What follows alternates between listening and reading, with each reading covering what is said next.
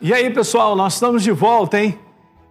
Hoje, 25 dia, nós vamos no, no capítulo 25. E tem algumas coisas aqui bem práticas, né, gente? A palavra, ela nos ensina comportamentos, comportamentos sábios. Nós precisamos disso nos dias de hoje, dias tão difíceis, onde as pessoas estão muito insensatas, né? as pessoas estão muito confusas, elas têm uma maneira de proceder que não não, não crescimento na sua própria vida, né? No capítulo 25, eu leio duas passagens bem interessantes aqui nesse capítulo.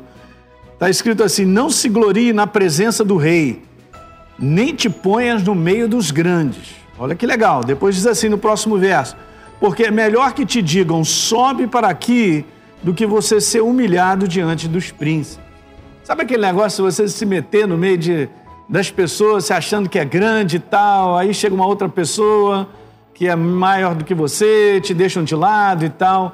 São, são sabedoria, né? São, são posicionamentos que a gente tem que se vestir. A palavra fala sobre isso, gente. Nós nos vestimos de humildade. A própria palavra também no livro de Romanos fala que nós não devemos pensar de nós mesmos mais do que o necessário.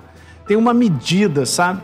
Porque senão a gente fica se achando e a gente, e a gente acaba, como diz o pessoal brincando, né? É, sofrendo do mal de Tássia. É o famoso tá se achando, né?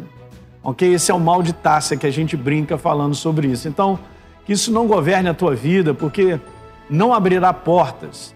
Mas eu quero te falar que debaixo de um revestimento de humildade, Deus sempre abrirá portas na nossa vida, ok? Posicionamento humilde sempre é um posicionamento vencedor, hein?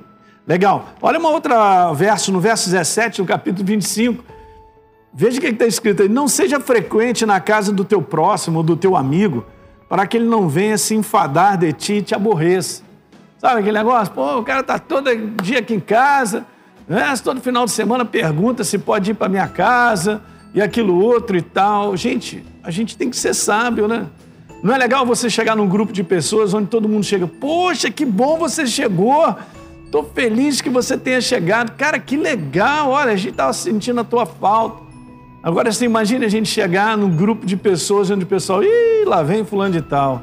Ah, meu Deus, e tal. Aí o pessoal começa a se esquivar, a sair. Então, então a gente tem que ser sábio, até mesmo no comportamento de estar num grupo de pessoas, de estar com os nossos amigos, para que isso aqui não venha acontecer na nossa vida, né?